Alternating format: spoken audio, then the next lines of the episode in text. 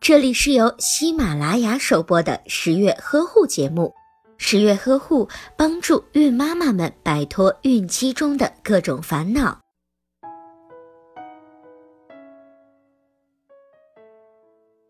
叶酸的主要作用是预防胎儿的出生缺陷，同时叶酸还是胎儿大脑神经发育必须的一种营养素。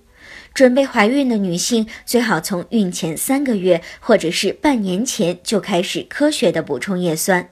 孕早期，特别是三至六周，是胎儿中枢神经系统生长发育的关键时期。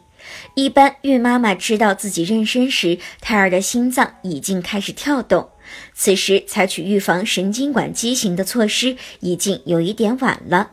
所以，准妈妈最好从孕前三个月就开始补充叶酸。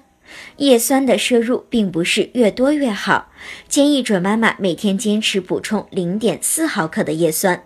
当然，也可以做叶酸基因的检测，根据检测结果决定叶酸的需求量。